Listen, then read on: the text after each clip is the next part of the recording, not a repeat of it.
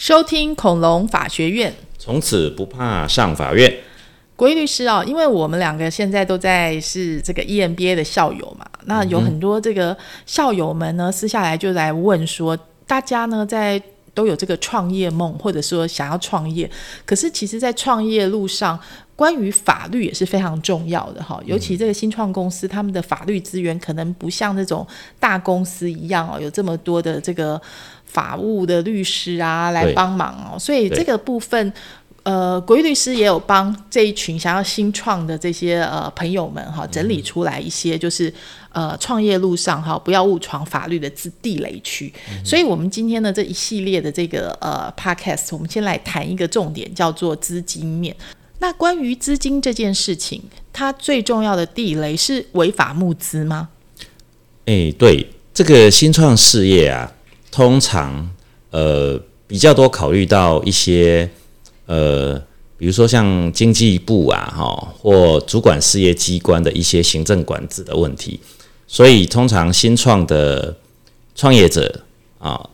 大概通常会找会计师来协助哦，就财务的管理做一些规划，但是往往大家都忽略了哈，其实法律的风险哈，其实反而是。啊，常常误触而不知，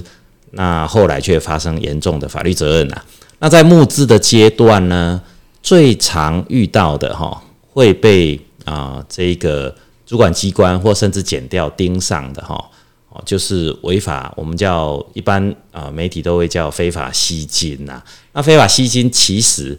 啊严格的来说哈，它法律的规范是在于呃呃政府就银行。它是一个特许的事业，那没有经过许可的呃私人啊或公司啊，如果去经营或运作类似银行的业务，什么叫做银行的业务？那就是存钱给你利息，哦，那银行可以吸金，银行是合法的吸金，而且银行可以担保。给你多少利率？但是我们都知道嘛，银行它受金管会啦、财政部啦，有非常高度的监管的一些特许的政策的管制啊。哦，那这个当然涉及整个国家的金融交易秩序啊，哦，还有货币政策的问题，所以国家不会允许在没有管制范围内的公司或私人去做这些事情。那所以，如果创造一个公司，你为了吸引投资你的股东，但是却给予承诺，相当于可以取得像银行存款类似的利率的利息，或也许你包装成报酬或者其他的红利。那一旦被认为你这样的行为已经相当于银行的经营行为的时候，这个其实银行法是明文规定，这是相当重的罪哈。它的构成要件叫做非银行不得经营收受存款。受托经理信托资金、公众财产或办理国内外汇兑业务，那违反这个规定，其实都是非常重的罪。哦，那甚至呃金额超过一亿以上，都是七年以上的重罪。是，所以说，呃，银行法算是一个专法嘛，所以说这件事情是很重要的。大家可能不要以为说，哎，我想要开一家公司啊，那我就是吸收大家的资金来做这件开公司的事，然后说，哎，我保证哈，我会给你多少多少趴的利润，可能这样就触法了。这个其实，在投资圈呐是相当常见哦，我们常常会看到有人邀你去。五星级的饭店啊，那可能上一种财务管理的课程啊，或者说听一场哈这个呃呃这样理专的演讲，但内容其实是希望你啊投注一笔资金。那当然相对的条件，它也许有破坏一个好的经营远景，但是重点在于说，不管它这个经营的内容是不是真实啊，如果是假的话，那当然还有诈骗啊或类似老鼠会的问题。即使是真的哈，那他在募资的过程当中，我我我想，甚至有一些经营者，他都会误触地雷，就是说，如果公开的去承诺哈，给予一定比例的报酬红利呀，哦，或股股息这一种性质，以至于让主管机关认为，其实就是检察官跟调查局啦，哦，你是在做相当于收受存款啊、付利息的这种行为的时候，那我觉得就进入违反银行法的犯罪。可能性是非常高的。哦，所以说其实呃，大家不要以为这事情离我们很远，其实是很容易很近的哈。好像有一个判决的案例哈，是关于说有人想要呃骗这些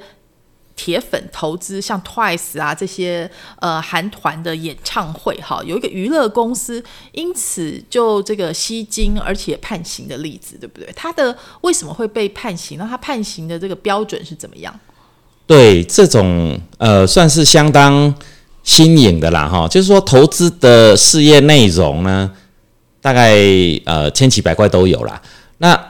诶，我我们看到媒体报道或者确定判决哈，一个蛮特殊的包装方式哈。其实我我认为某个角度，也许创业者认为这是一个新兴的商业模式哦。那什么商业模式啊？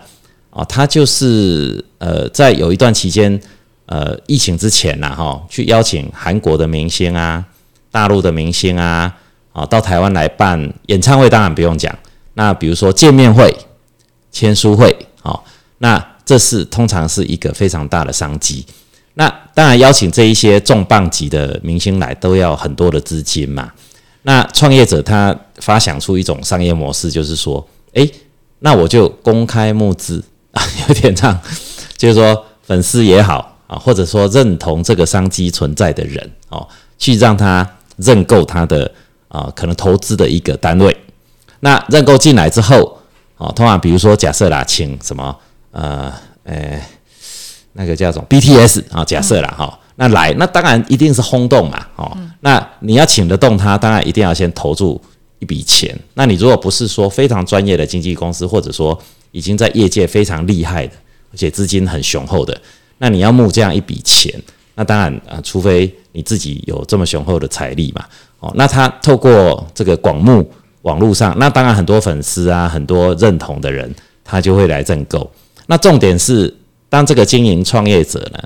他却透过一种我我觉得也是利润的吸引啊，就是说，哎，你来投啊，假设我给你一个单位，那啊，签唱会办成了之后，可能就赚钱了嘛。那就给你一点五个单位的回报，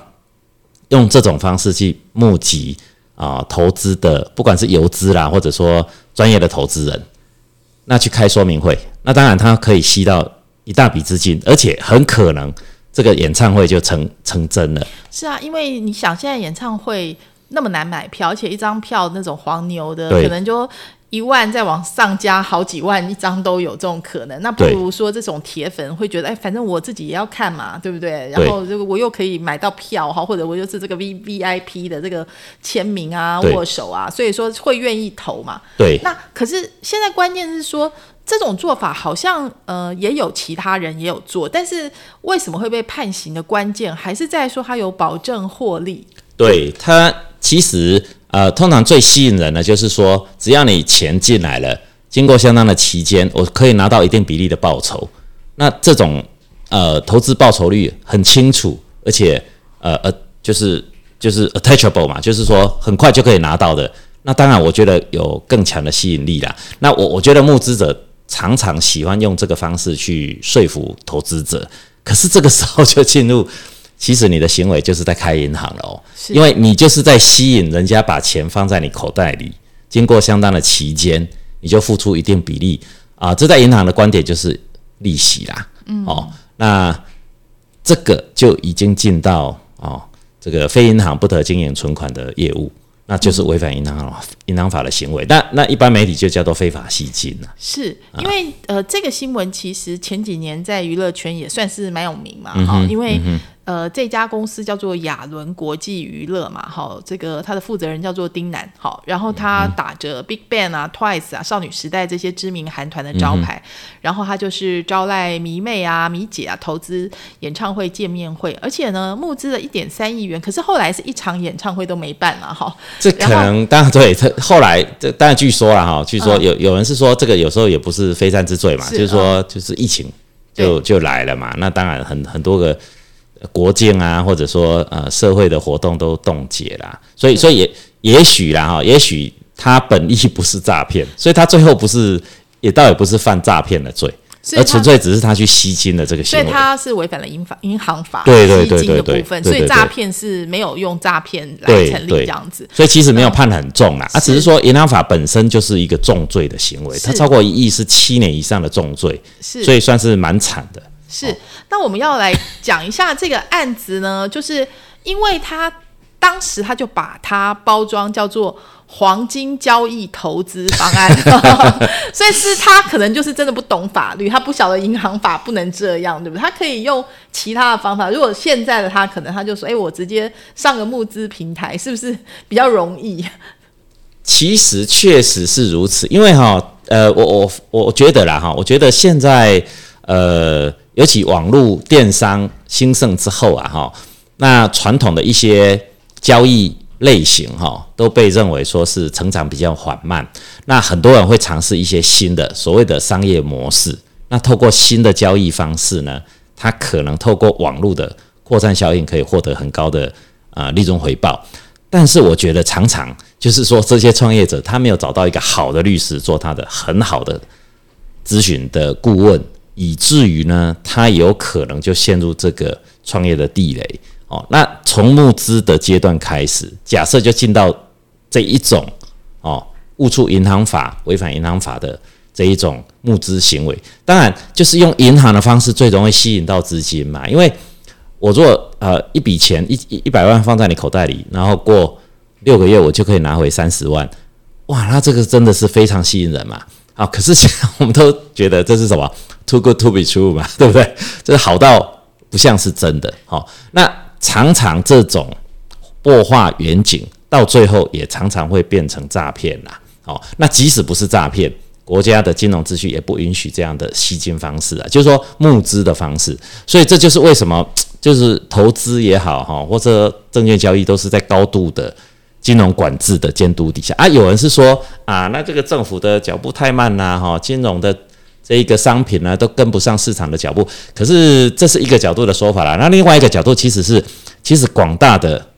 百姓啊或投资者，其实也不能说无知，而是说他没有意识到风险的存在。所以，为什么进入金融的交易市场需要受到政府强大的监督？那我们举最近的例子来说，我们说很多虚拟货币的交易，哈，他崇尚的是一个主轴，就是说为什么吸引大家？因为他所谓的去中心化哦，去中心化就是说没有主权的机构，没有公权力去掌控它，所以大家反而相信就是说背后可能没有政治的影响。可是最近大家有没有发现，去中心化的好处是没有公权力的干涉？可是去中心化的风险是什么？没有人保障你的交易安全，所以最近很多交易所都倒闭了，或者创办者就突然过世了，不知道真的假的啦。那你的投资嘞，一夕之间 买股票还有一张白纸哦，你的虚拟货币是连白纸都没有哦。好，这个就是去中心化。这个所以说，到底公权力进来管制是拖累了金融商品的发展时程？限制了这一些商业交易者的想象和事业的发展，还是说，其实它某程度也是提供一个交易的安全平台哦？即使你交易发生了风险，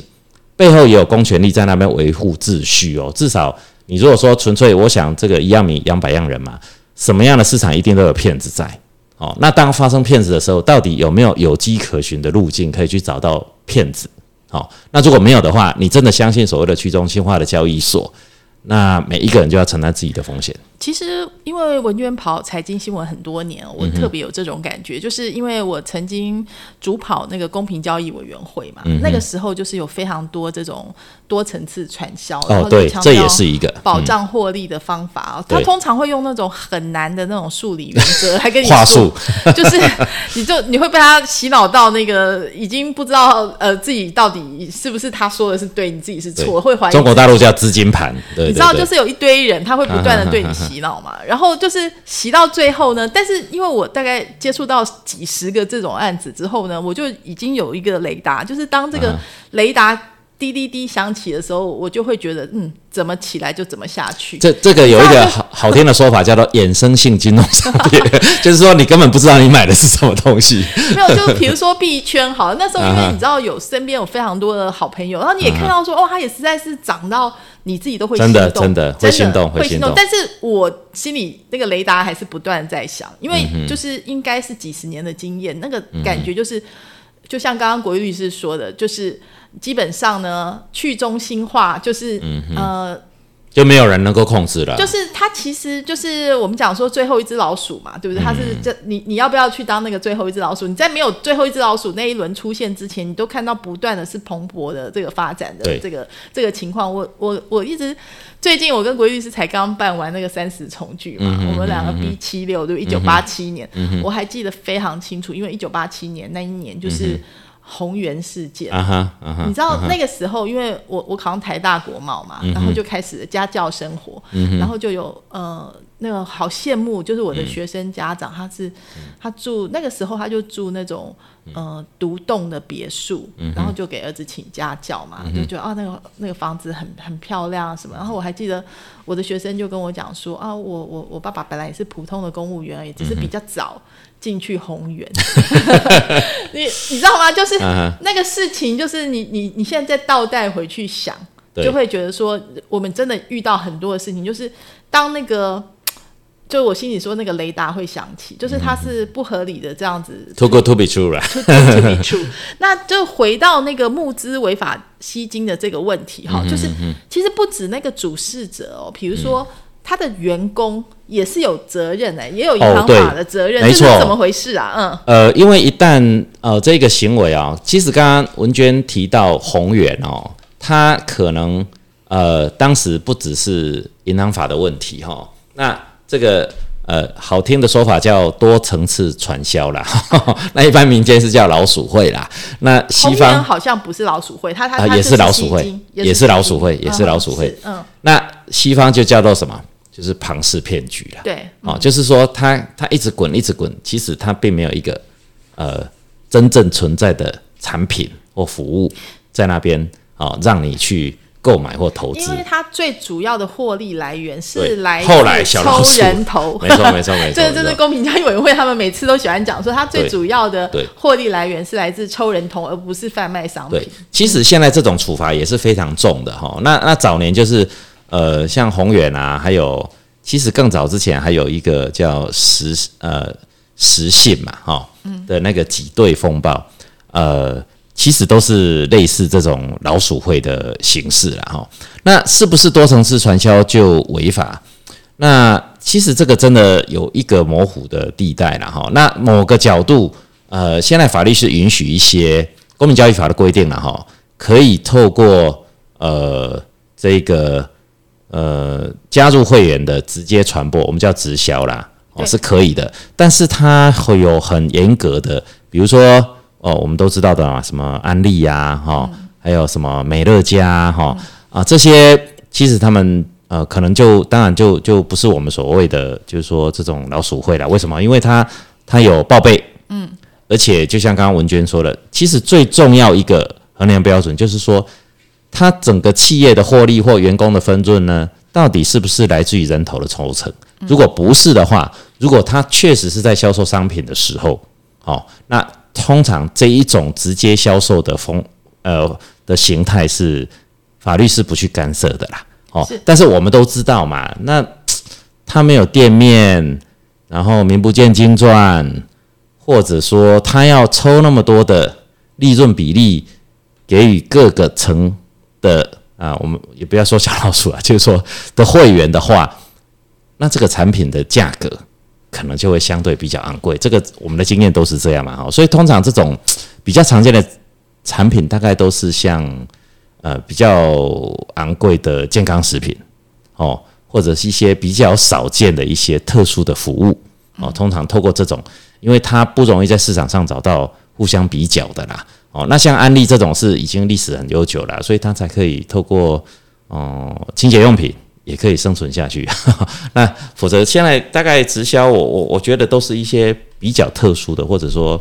无从比较的，因为你应该我们嗯要讨论的是，在台湾的法律哪些是合法，哪些是非法。非法的多层次传销，一般来讲就是它跟那个层有关系嘛，太多层不行。呃然后还有一个事情就是说，它最重要一个标准就是说，你的获利不是来自于介绍拉人人头头，对就是它它最重要的标准就是这个，，那可是中国大陆就完全不一样哦，中国大陆是完全禁止，好，对。所以说有一些所以我们看那个张挺啊，其实他们也是进到有一点这一个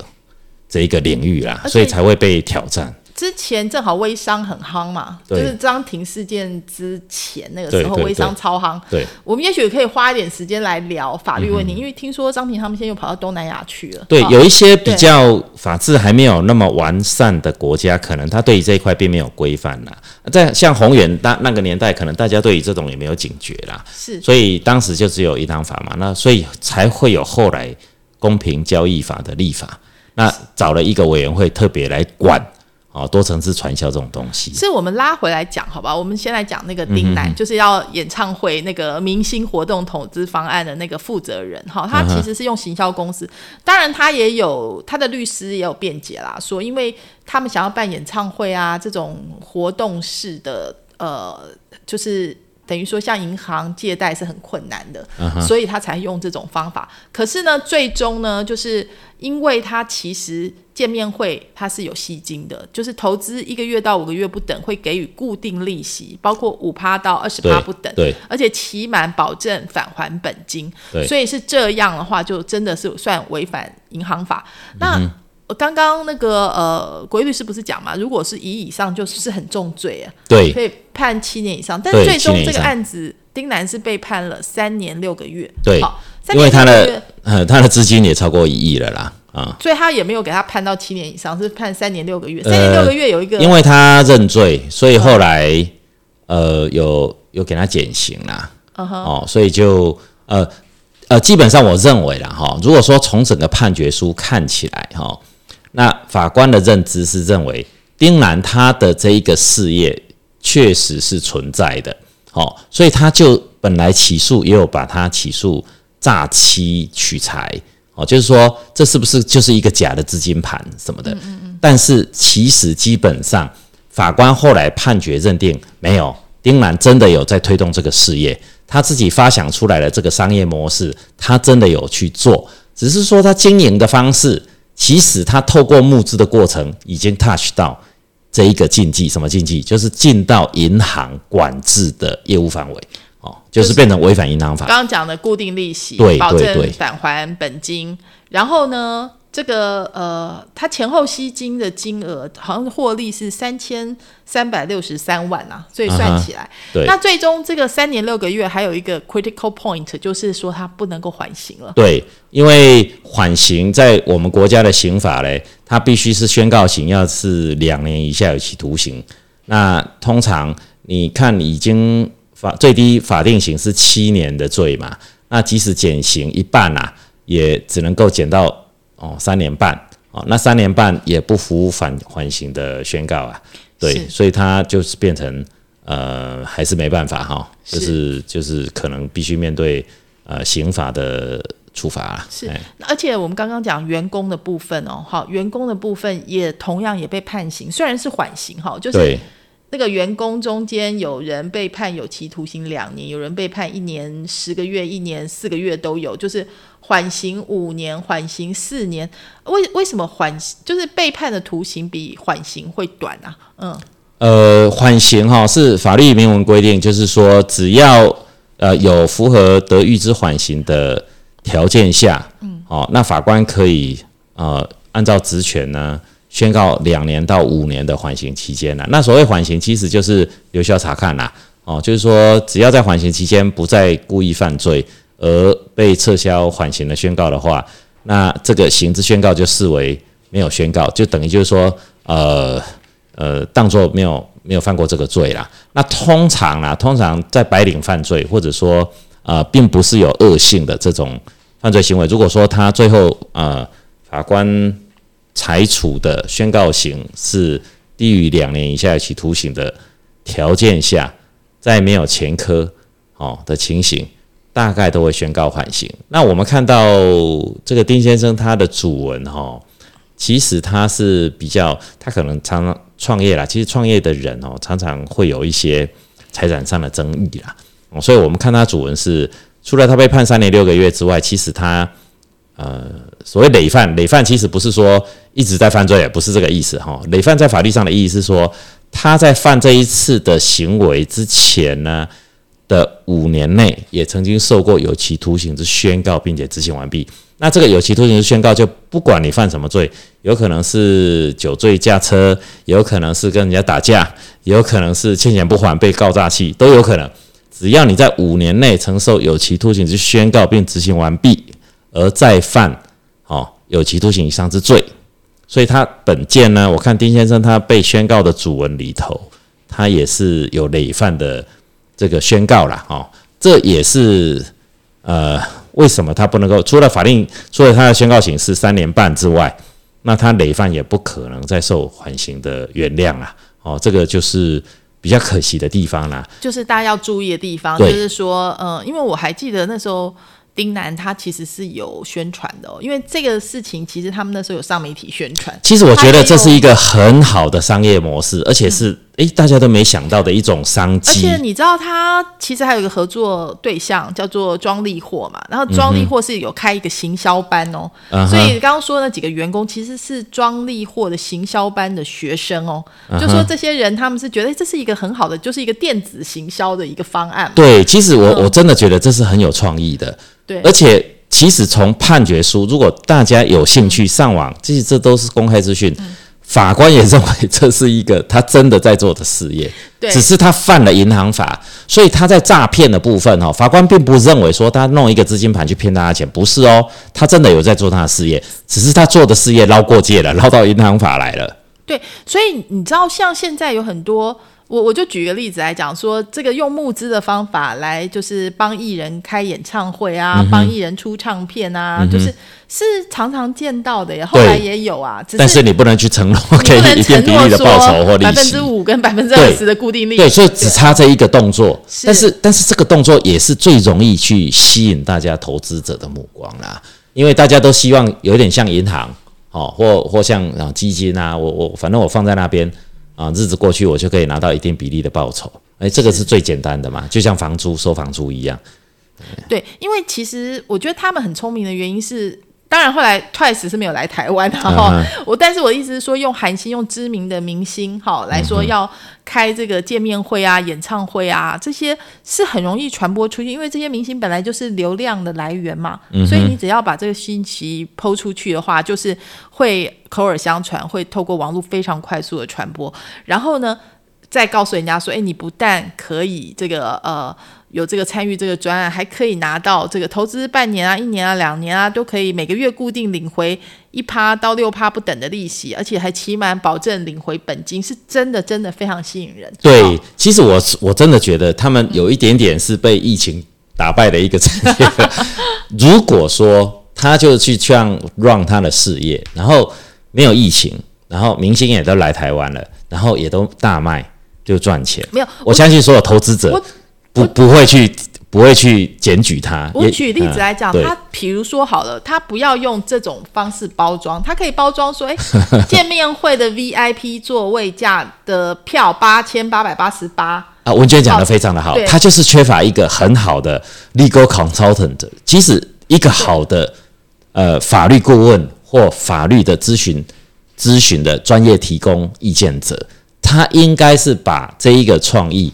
转成一种不会误触法律责任的一种行销模式，那这个可能要结合行销的专长，结合法律真正哦真正懂得法律的专业的人士去包装他整个创意，这样才不会掉进去对犯罪的。后来。也过，因为他这个已经过了好几年嘛，几年以后的确，我们就在募资平台上面看到说，哦，要帮某个团体哈，就是募资来开演唱会，募资来拍 MV，哦，募资来出这个呃数位专辑等等，那也都是用这种方式，哎，就是募资啊。对。那所以募资是其实也有募资的法律规定吧？对。就是说，我们也常常现在看到很多的这个募资平台，比如说 Flying V 啊，或者泽泽啊这些哈。对。那他们又是怎么样呢？因为照刚刚国义律师的说法，其实还蛮容易就触法耶。就是文娟不是说有两个法，至少银行法你不能宣称有固定的这个利息嘛，又不能这个多层次传销，对不对？就是你也不能够呃主要的获利来自拉人头。对，那那他们这个募资平台的法令其实还有一些呃 mega，对不对？呃，基本上哈，呃，除了如果是公益目的的话，那他会受到那一种公益劝募的限制啦，哦，所以早期不是也有一个艺人啊，哦，他说要去救那一种防范自杀，然后出 T 恤，结果 T 恤卖的钱很相当一个比例是回到他经营的公司，就有可能被质疑说，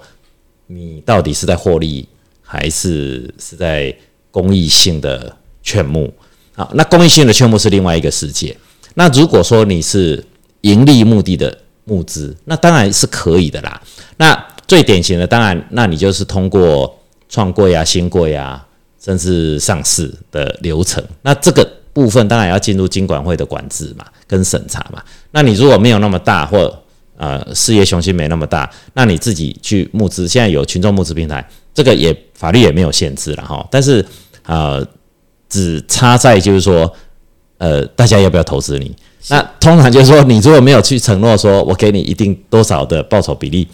哎，大概募资者大概就只能够说真的对你的事业有兴趣，或者说我觉得，哎，我投我买你的这个算商品或服务，我会。赚到钱，就是说包装成买卖契约，我就买卖，我觉得我捡到便宜，有点像期货的啦。就是说我买一个未来的商品，那我相信你的工厂做得出来。对，哦，那你如果说日后真的有去做，我想这个买卖契约的履行，未来的履行的问题。所以，但是你如果没有做，我觉得有可能进到诈骗哦。对，所以我的我的意思是说，我们就法论法，因为我们现在讲的是这个新创要钱嘛，对不对？你要怎么样来钱哈？对。那如果说。呃，怎么样不去碰触银行银行法的那个地雷？关键在哪里呢？就是我们用丁南的那个案子来讲的话，因为他第一个，他就是完全就是跟银行的包装法一样嘛，说每因为这个最有吸引力，半年哈可以固定可以领取多少多少的，这是绝对不可以的啦。然后他就绝对不可以，然后同时呢。它还明显高于同时期 一般银行的定期存款利率，所以我很怀疑他的创业团队可能没有懂法律的人，或者说，对，哪一个律师可能比较没有经验。其实这个我们一看就知道，这是银行法的限制的。所以银行法中间它有说，险以该当于与本金显不相当，对对对对对，非常明显的。对，所以一看也倒也不是说你你你不是把它叫做利息。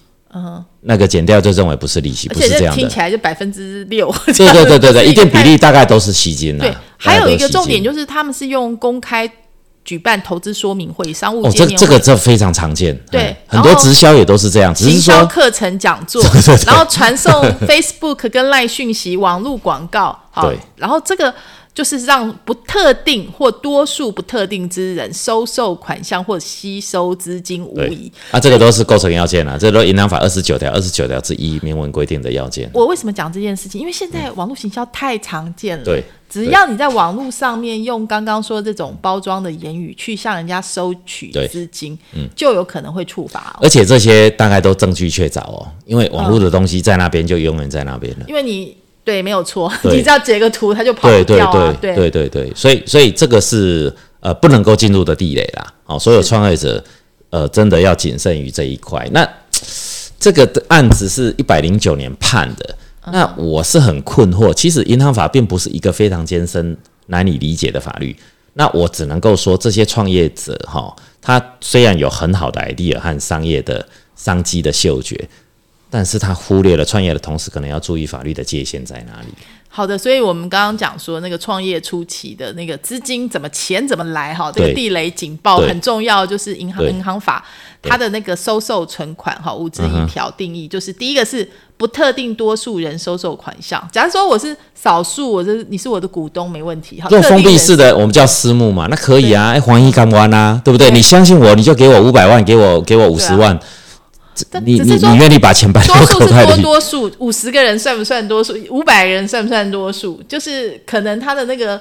不特定多数的定义是什么？就是我可能不能在网络上面路上随便抓人进来听说明会，不能这样。对你如果开一个同学会，哦，三三三五十个朋友，我们班 EMBA 我们班共同来呃私募来做这件事，可不可以？我觉得五十个可能就不行了。可是特定也许是可以，对不对？就是不不特定跟特定，诶，它的构成要件是说多数人嗯或不特定之人，所以当你的数数数额，它它还没有写说几个以上叫多数啦，嗯哦，但是如果五十个去开说明会，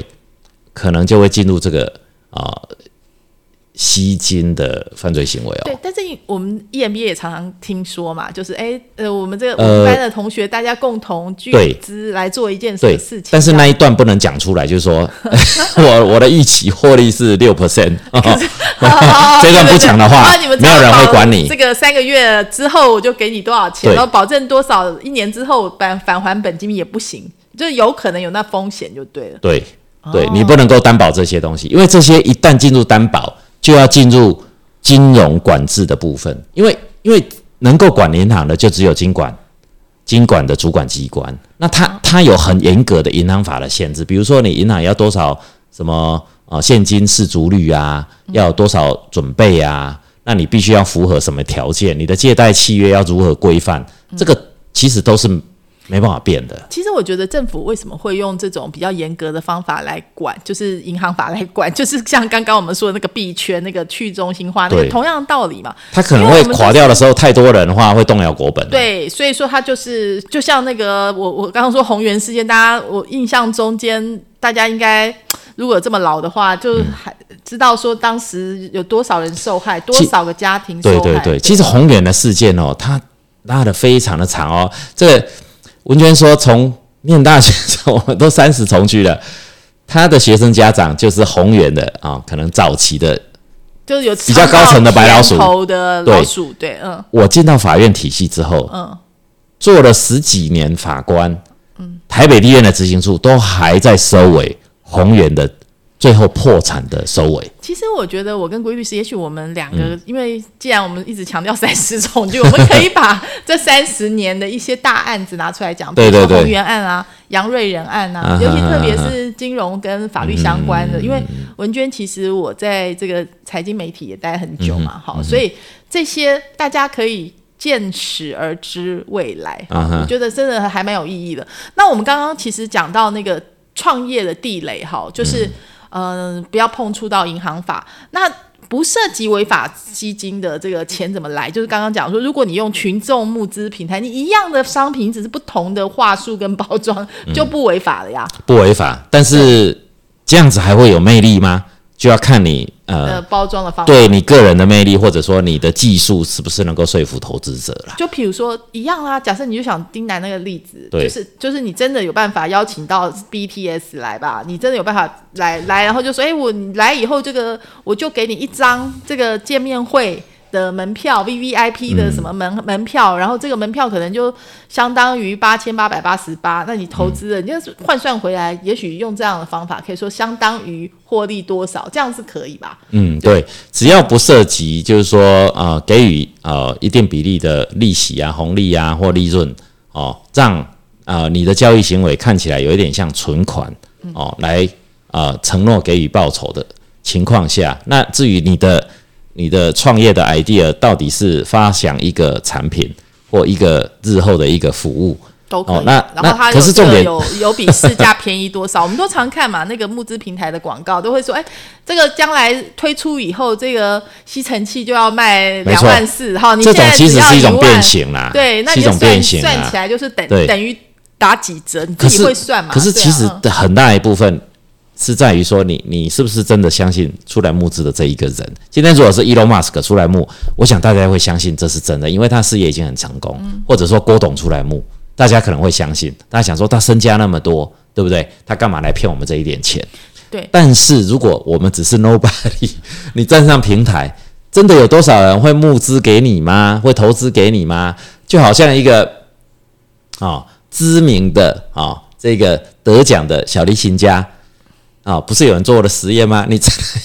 纽约中央车站的外面，在那边拉小提琴，可是会停下来驻足的人，大家可能不知道你是谁，他也不会驻足来听，可能这个是世界级的大师，甚至他连丢铜板到你的帽子里都不肯。是，所以这个是一个很好的例子。我们就在讲说 新创嘛，你到底钱从哪里来，对不对啊？那当然，嗯，刚刚讲说你可以用私募的方法啊。那如果你真的就是想要向不特定的人来募资的话，有没有可能？刚刚讲，哎。不涉及吸金违法的，有像群众募资平台可以哈。那另外一个呢，就是创柜板。那创柜板，当然你可以创柜板后面是上柜，然后再来是上市，就是它层层的那个 entry barrier 会越来越高。对对对。那创柜板呢，就是政府扶植微型企业，提供股权筹资的管道。这个可能它的标准会比上柜啊，就是新柜都还要再宽敞、再宽、再宽松一点。但是相对的，你你能够提出说服市场的东西，可能就相当有限啦。啊，除非你的技术真的已经呃，或者说你的产品已经获得市场上的肯定啦。哦，那我我想这呃，应该是算是呃，政府它提供一个平台啦。哦，让还没有达到新贵或上柜条件的新创的公司呢，有一个管道啦。哦，那它的要求当然就更比较宽松一点，可是它交易上的风险就更低嘛，因为它并不是像上市贵公司的证券交易那么可以公开哦或频繁的哦，有一个有一个每天的交易价格的产生啊。哦，所以所以相对的，那还真的有一点像募资啦。哦，那但是募资它吸引的是我我认为是呃它的商业的 idea，还有它的技术，或者说它商品的这个市场的接受度。是，所以我们还是让大家稍微了解一下，它这个就像是呃层层嘛，阶梯型的哈。最简单的应该是创柜，然后再来是刚刚国玉律师就说的新柜，然后再来是上柜，好，再来是上市。对，那它中间大概呢都会有一些这个门槛嘛，哈。嗯。那当然最高的是上市，哈。那尤其哦，你如果进到新柜、上柜、上市之后啊，那就。又有更严密的法律去规范要求你啊，证券交易法我们都知道。那甚至你的财报写错，嗯，可能不止董事长、财务长，甚至连法务长都要被追究很严、很严重的法律责任。就是大概基本上他要求的就是设立年限嘛、资本额啊、获利能力哈，还有你的怎么公开资讯哈。对对对。所以你这个。就是非常非常的严格，你稍微动辄得咎，那个不是一个成语而已，就是它是非常严格规定，你是有呃被抓去关的可能。其其实我我我我觉得像创柜板也好，或像基甚至像新柜啦，它有一点就像是嗯百货公司的橱窗啦，就是说投资百货公司的橱窗，那等于就是说摆上那个橱窗的，哎，可能就经过某个某个严格度的筛选，哦，那筛选之后，那你们这。呃，给手边有很多钱的人去去选择，我看你要买什么东西，那你要不要投资？那投资成为南柯一梦的，我想，呃，大家不是都说，呃，有百分之九十五的是撑不过三年嘛？对，我们还是简单，是是是，还是简单让大家知道一下目前的规定啦。好，上市公司就是。呃，门槛最高嘛，好，公司法设立登记要三年以上，然后呢，资本额要新台币六亿元以上，哈，那而且呢，这个财务报告啊、税前净利都要符合一定的标准，哈，嗯，然后就是比如说最近一个会计年度决算没有累积亏损，哈，然后或者说是税前净利但年度决算财务报告的这个股本比率啊，最近两个会计年度啊都要达到百分之六以上啊，然后这个税前净利在在年度决算的财务报告所列股本比率，最近两个会计年度平均达百分之六以上，而且最近一个会计年度的获利能力还要比前一个会计能力好。好，第三个就是税前净利呢，在年度决算财务报告所列示的股本比率，最近五个会计年度都要达百分之三以上。简单的说，它就是不能让你。一直一直的亏下去就对了。对它其实它基本上是一个资讯公开的平台啦。那强迫这些希望去募资的公司，你必须要揭露你所有的财务上跟生产上的资讯，让大家去品评你公司的价值。就是你想要，就是让很多不特定的人要买你们家的股票，至少你要是一个。呃，就像你要考大学，你必须是一个好学生哈，揭露资讯啊，你不能不及格这样子哈。就是而且就刚刚讲，你这个获利能力哈，或者你的这个呃资本额要大，然后所以另外还有一个重点，就是说你的记名股东呢，在一千人以上呢，公司内部人这些呃。持持股如果超过百分之五以以上的法人的记名股东人数不少于五百人，而且这个所持股合计占发行股份百分之二十以上或满一千这些股份，就说，所以上市公司它的财务是透明的，然后基本上，但是说实在，上市了以后他一直亏，你也没办法，你也没办法，对，对，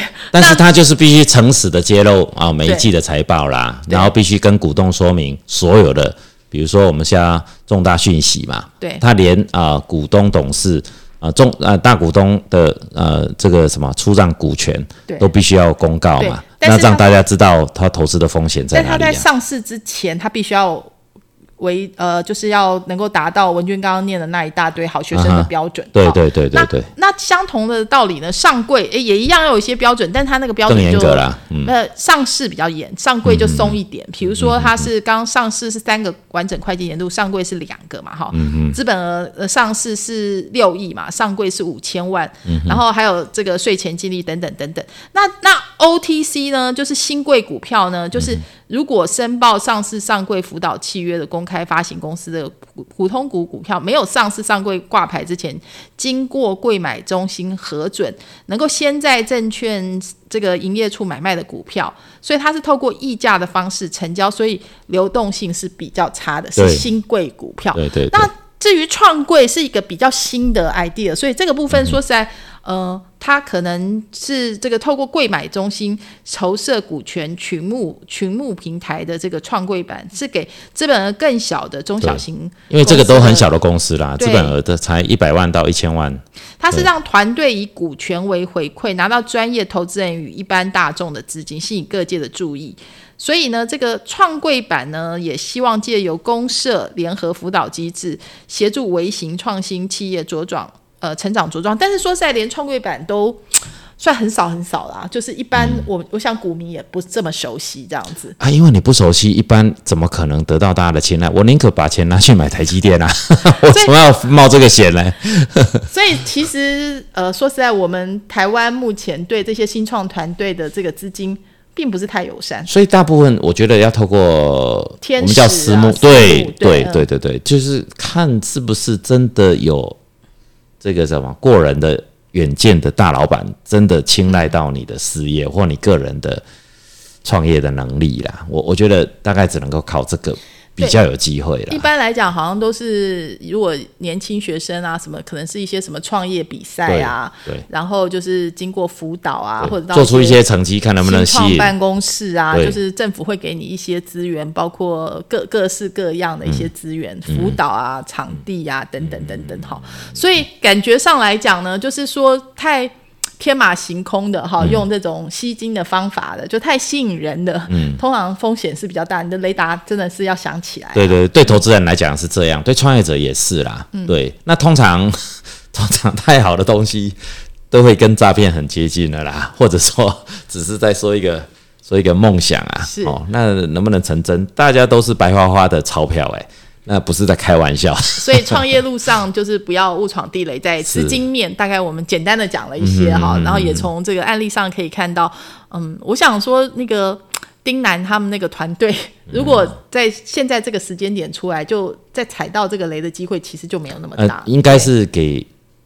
呃给创业者都是一个宝贵的教训啦。哈。那那绕过这一个地雷，我想好的商商业的一个发想和一个。新的商业模式应该都可以创造很多大家还来不及想到的一些啊利润的空间呢。对，另外一方面，法律也是要保障这些